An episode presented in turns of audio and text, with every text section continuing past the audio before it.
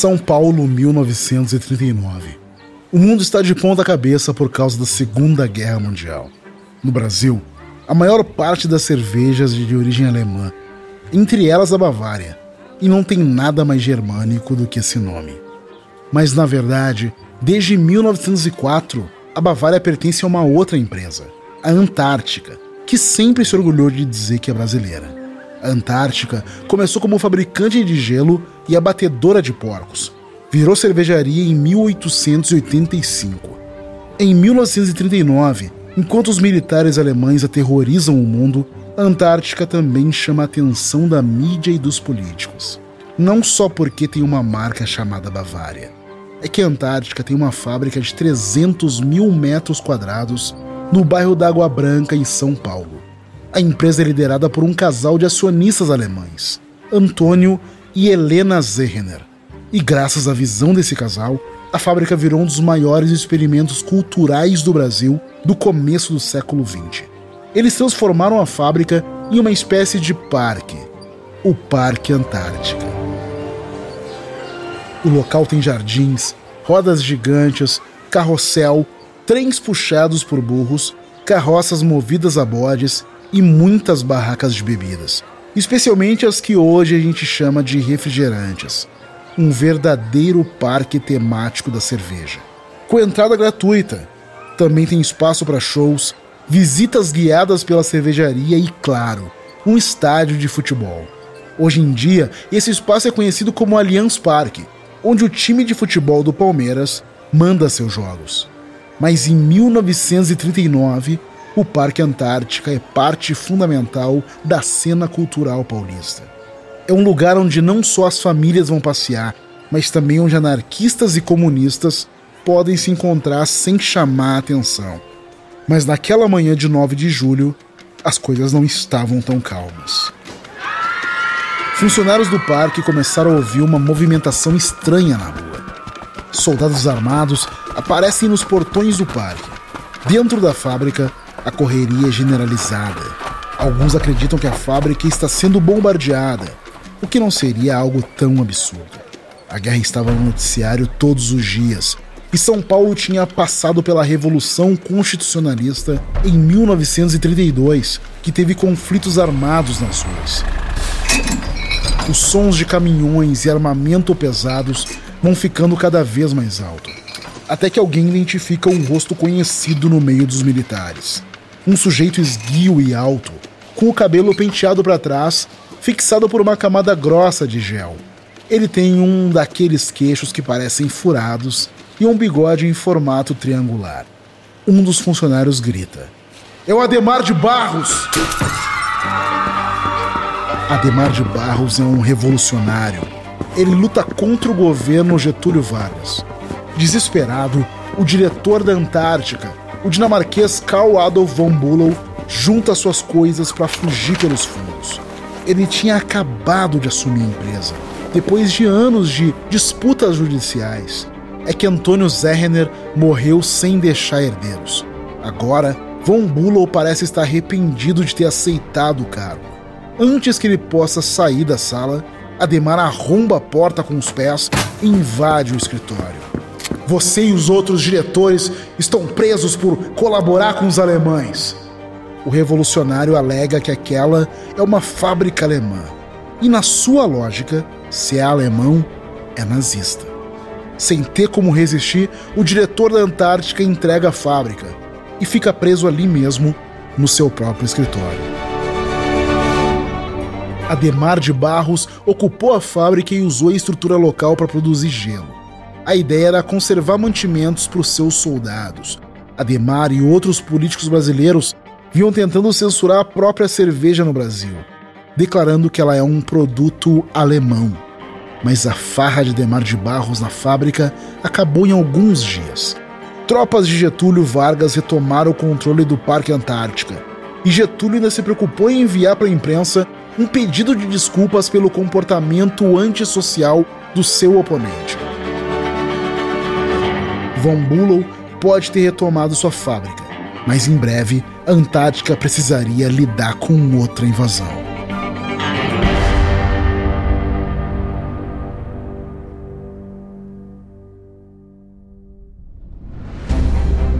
Da Wondery, eu sou Ale Garcia e esse é o Guerras Comerciais.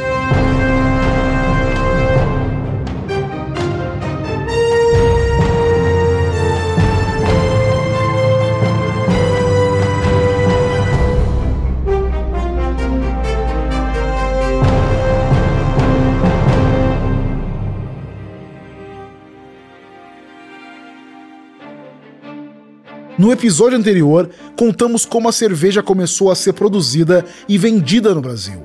Ouvimos que desde a época colonial, as pequenas cervejarias já se fundiam com empresas maiores e que também importavam muita matéria-prima e tecnologia europeia. Ainda assim, essa tentativa de censura da cerveja alemã acabou tendo uma consequência importante. Desgermanizou a bebida no país. Quer dizer, Passamos a produzir cada vez mais a nossa própria cevada e a fazer cerveja do nosso próprio jeito. O mercado de cerveja começou a ficar mais brasileiro.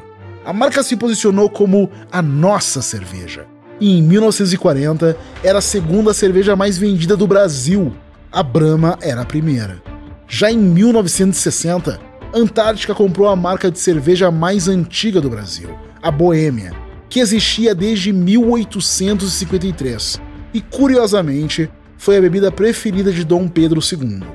Em duas décadas, parecia que nada poderia parar o avanço da Brahma e da Antártica no Brasil.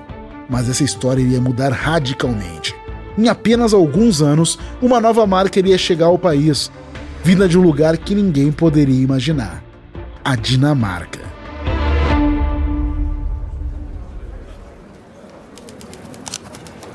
Brasília, 5 de agosto de 1967. Estamos numa sala de conferências de um hotel. O empresário José Fleury pede a palavra. Ele é líder da cervejaria Rio Claro, que fabricava a tradicional cerveja Caracu. Ele está aqui para anunciar o lançamento de uma nova marca. Na verdade, uma marca dinamarquesa, que vinha fazendo sucesso na Europa desde 1959. O nome da marca é Skoll. Fleury acredita que a Skoll seja uma alternativa para as duas gigantes do mercado, Brahma e Antártica. Fleury começa já arriscando uma frase de efeito. Nós queremos uma cerveja diferente. Nós queremos a Skoll. Ele explica que a marca quer ser conhecida pela inovação, por lançar não só novos sabores, mas novas tecnologias no mercado brasileiro. Na plateia, um jornalista pede a palavra. Ele tem o cabelo um tanto desajeitado, parece bem jovem e usa um terno azul, um tanto fora do padrão para os repórteres que Fleury conhecia. O rapaz pergunta como exatamente a escola pretende se diferenciar nesse mercado. Fleury encheu os pulmões de ar e começou a falar. É só olhar para os lados. O mundo mudou. Você mesmo é uma prova disso. Ele explica que os jovens estão ficando cada vez mais importantes e assumindo todas as profissões. E diz que os jovens não querem mais beber a mesma cerveja dos pais. Não querem mais uma propaganda que fale para a família brasileira. Os jovens são dinâmicos. Eles querem alguma coisa que fale a língua deles. Querem inovação. O jornalista não parece muito empolgado com o discurso de Fleury. Ele quer saber o que diabo significa Skoll. Fleury explica que é uma palavra usada em vários idiomas nórdicos literalmente significa tigela, mas os nórdicos usam a palavra para brindar, mais ou menos como a gente usa a expressão saúde aqui. Então, escol, meu jovem. O jornalista ainda não está satisfeito. Fleury é bom de lábia e não para de falar sobre inovação. Mas no que a Skoll pretende inovar? Na fórmula da cerveja? Fleury diz que sim, também, claro. Diz que a Skoll é mais leve, desce de um jeito mais suave. Mas que eles não querem parar por aí, querem mudar o jeito como o Brasil consome cerveja. Fleury diz que eles estão trabalhando numa nova tecnologia de embalagens, mas ele não pode falar muito sobre ela agora. Explica que querem usar materiais menos tóxicos, mais eficientes, que gastem menos recursos com transporte e possam ser reutilizados. O jornalista diz que não acredita que os consumidores comuns vão se importar com essas coisas. Talvez hoje não. Mas Fleury sabe que na Europa e nos Estados Unidos muitos cientistas e ativistas começam a falar sobre assuntos novos, como ecologia e aquecimento global. Ele está de olho no movimento estudantil na França, nas manifestações em São Francisco, nos Estados Unidos, nas revoluções das comunicações, nos primeiros computadores, no surgimento do feminismo. Essas coisas vão mudar o mundo, não tem volta. Fleury aposta que os jovens vão querer saber quais são os materiais usados nos produtos que eles consomem. Ele acha que os jovens vão mudar tudo. E a escola vai estar com eles. A primeira grande inovação da escola não demorou para acontecer. Rio Claro, interior de São Paulo, 13 de abril de 1971. Estamos na fábrica da Caracu, que hoje em dia é mais conhecida pela marca Skol. Usando um terno escuro e gravata italiana, o prefeito da cidade, Álvaro Perim, sobe num palco improvisado da fábrica. Na verdade, era só uma escada, um pouco acima do nível onde estão algumas das personalidades da cidade, como o Dr. Humberto Mônaco e Gino Campeão, membros do Rotary Club. Perim está ali para inaugurar uma obra inovadora, mas que cabe na palma da sua mão: uma lata de cerveja. A lata é mais leve e fácil de transportar do que a garrafa. É feita de aço e resiste melhor à oxidação. Isso garante a qualidade da cerveja por mais tempo. Perim sorri, meio sem jeito, e diz que a escola é 100% produzida em Rio Claro. Um orgulho da cidade, e é aplaudido quando vira a lata num gole só. Ele não sabia se era assim mesmo que se usava uma lata. E pediu a compreensão do público, afinal, ele foi basicamente a primeira pessoa a beber uma lata de cerveja no Brasil. Fora os desenvolvedores daquela tecnologia, é claro. Foi por causa da escola que o Brasil se acostumou a consumir cerveja em latas de 350 ml. Hoje, mais de 90% da cerveja consumida aqui é vendida nesse tipo de embalagem. Fora que as latas abriram espaço para os marqueteiros serem cada vez mais criativos no design das embalagens. Elas eram feitas em três partes de aço, em folhas de Flandres, um material barato que era usado na época para embalar óleo. E isso ajudou a baixar o preço da bebida. Uma lata custava um cruzeiro e 50 centavos, menos de 1% do salário mínimo da época, que era de 200 cruzeiros. O sucesso foi imediato e revolucionou o mercado. E a Antártica não poderia deixar barato.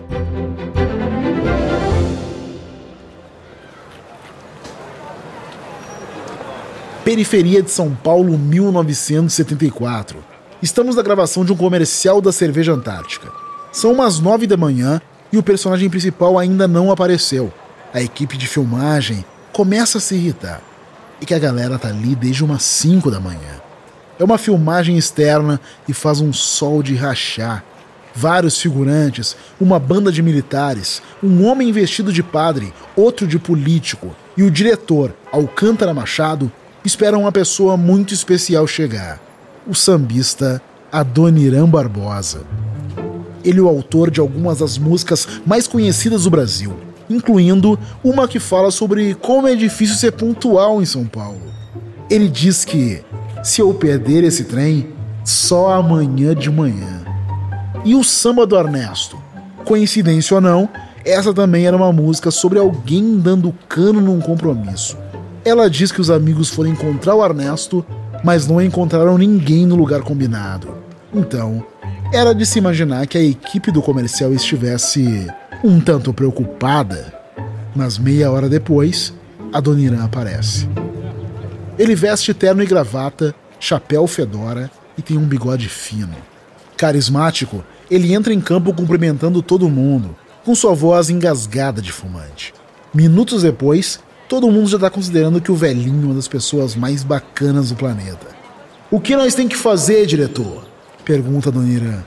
Alcântara Machado acha graça que a Dona Irã fala do mesmo jeito com que canta as músicas do Demônios da Garoa, com aquele dialeto do Brás, bairro tradicional da cidade de São Paulo e de origem operária. Não é um personagem. Então Alcântara explica a cena. Ele conta que todos os figurantes vão ficar ali, bebendo cerveja e se divertindo, até que um político vai para frente da estátua para fazer um discurso. A estátua está coberta com um pano branco. De repente, a estátua ganha vida. Todo mundo fica assustado. Daí a gente vê que a estátua é, na verdade, o Adoniran Barbosa. É só isso, diretor? Pergunta Adoniran. Alcântara Machado regala os olhos e pergunta: Como assim só isso? Você tem que dizer a frase. Adoniran tira o chapéu, coça a cabeça e pergunta: Frase? Que frase? Meio irritado, Alcântara rebate: A frase é a única coisa que você veio fazer aqui. Dizer essa frase. Meu assessor me garantiu que você ia decorar a frase. Adoniran põe um chapéu de volta, dá um sorriso maroto e diz: Nós viemos aqui para beber ou para conversar? Até hoje, essa é uma das frases mais lembradas do Brasil. Na verdade, ela transcendeu o comercial da cerveja antártica e é usada como uma provocação para a pessoa parar de enrolar e ir direto ao ponto. 30 anos antes, a cervejaria carioca Brahma tinha contratado o autor de Aquarela do Brasil, Ari Barroso, para criar uma marchinha de carnaval. Demorou, mas agora era a hora da Paulista, Antártica, dar o troco. E nada poderia ser mais paulista do que a Dona Irã Barbosa. A Antártica vinha se encaminhando para ser a cerveja mais consumida no país.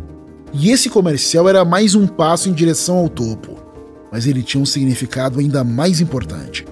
A Antártica quer se posicionar como a marca mais brasileira do país.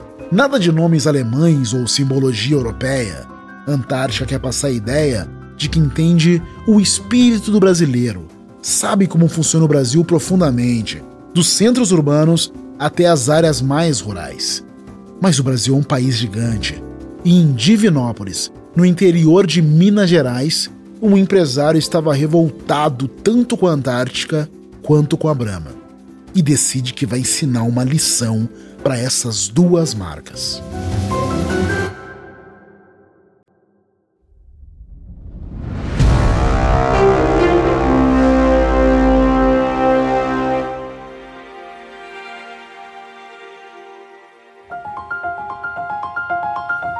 No final dos anos 60, José Fleury da escola estava certo ao deduzir que os jovens mudariam o mercado de bebidas mas ele não sabia que essa mudança viria de uma marca de refrigerantes norte-americana, também muito associada aos jovens.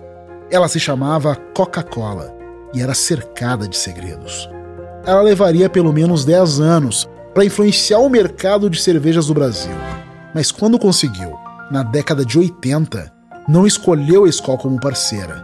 Na verdade, nem a Brahma ou a Antártica a Coca-Cola apostou num empresário de Divinópolis, Minas Gerais. Ele se chamava Luiz Otávio Poças Gonçalves. Ele gerenciava a franquia da Coca-Cola na região. Só tinha um problema: a sua distribuidora estava à beira da falência. Na visão da empresa de Poças, a Brahma e a Antártica usavam suas estruturas milionárias para favorecer seus próprios refrigerantes. Eles acreditavam que se você fosse o dono de um bar e quisesse ter as duas cervejas mais vendidas do Brasil, teria que comprar juntos Guaranás Brahma e Antártica. E que isso tirava espaço da Coca-Cola. Para conquistar o espaço do seu refrigerante de volta, Poças apostou na cerveja. Como se o mercado já não estivesse muito disputado, mais uma concorrente estava prestes a nascer.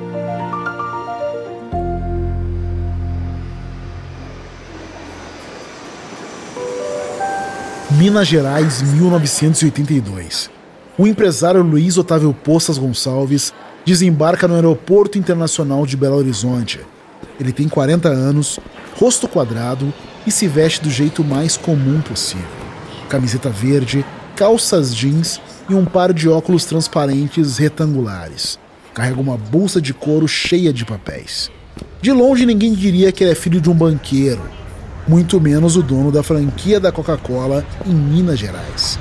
Gonçalves acabou de chegar de Munique. Ele passou um ano na cidade alemã. Lá aprendeu a ser um mestre cervejeiro. Ele era advogado de formação, mas deu essa virada de profissão por um motivo: salvar sua distribuidora da falência. Ele acredita que o único jeito de combater a concorrência dos refrigerantes Brahma e Antártica seria lançar sua própria cerveja. E agora, na bolsa de poças, estavam os planos finais para essa nova marca. Ela vai se chamar Kaiser. Mas só tem um problema. Como fazer as pessoas saberem que aquela nova cerveja existe?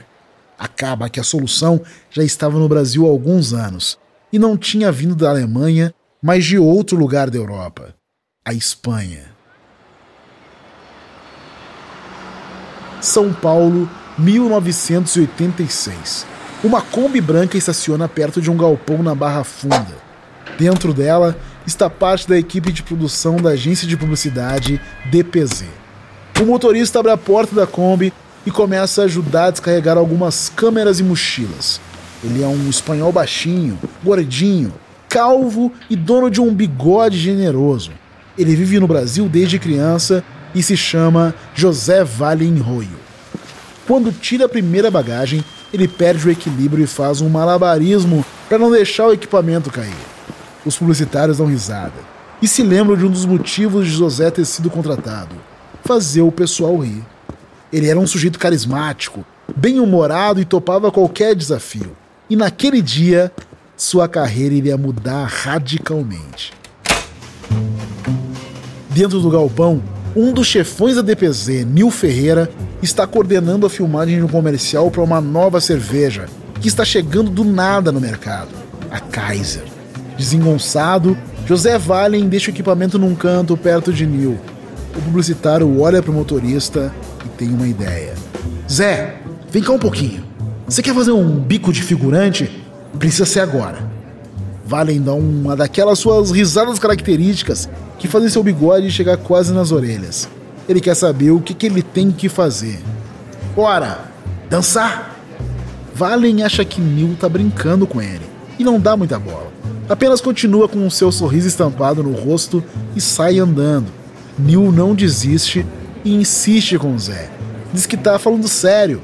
É para ele dançar ali no balcão, tipo o cabaré.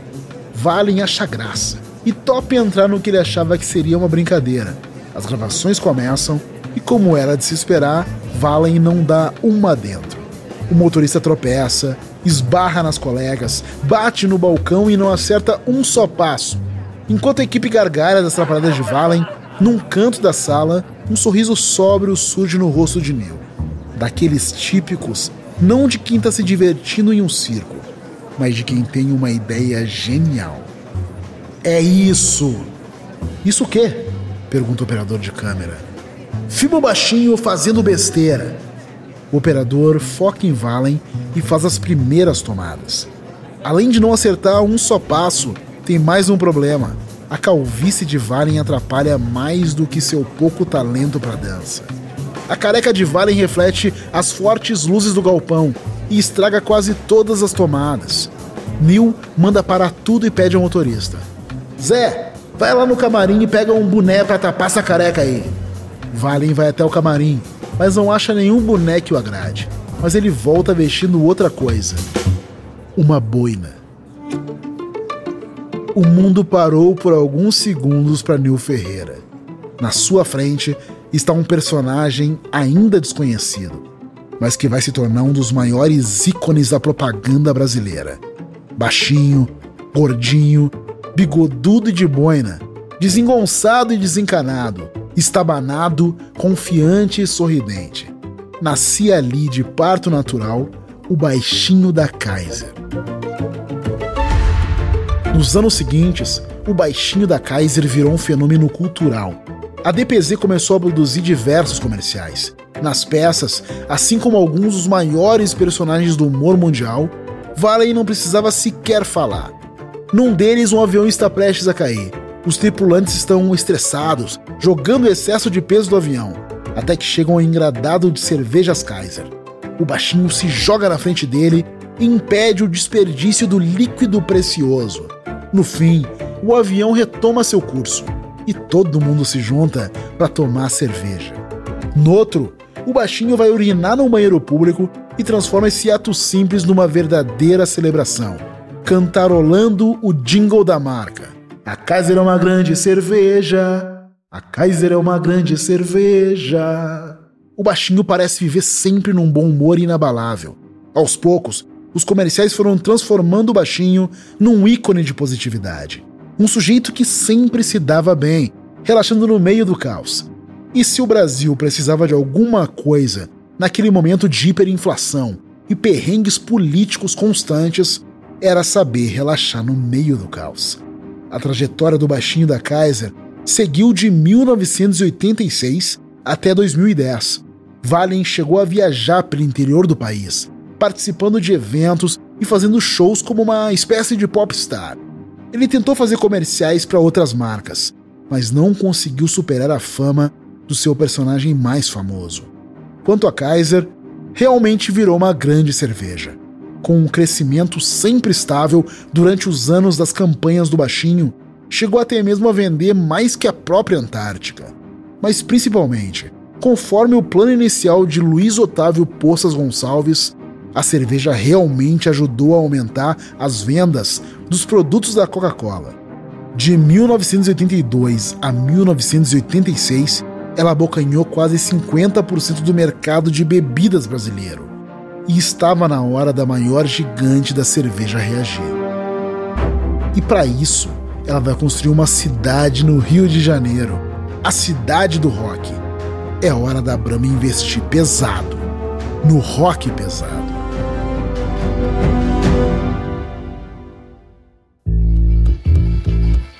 Da Wondery, esse foi o segundo episódio da temporada A Guerra das Cervejas do Guerras Comerciais. Espero que você tenha gostado desse episódio. E uma nota rápida sobre as reconstituições que você está escutando. Na maior parte dos casos, nós não sabemos exatamente o que foi dito ou exatamente como as cenas aconteceram, mas elas estão baseadas em nossa pesquisa histórica. Para ler mais sobre essa parte da história da cerveja no Brasil, nós sugerimos os livros De um Gole Só, de Ariane Abdala, e O Desafio do Impossível, de Neuza Chaves e Viviane Martins. Eu sou seu apresentador Ale Garcia. Eduardo Fernandes escreveu essa história. A produção dessa temporada é do B9. A direção executiva é do Carlos Merigo. A direção criativa é de Alexandre Potashev. O design de som é de Mariana Leão gravado por Carlos Eduardo Freitas do Estúdio Aurora. A produção executiva dessa adaptação para Wondering e Amazon Music é de Fábio Silveira, Jessica Redburn e Marshall Larry.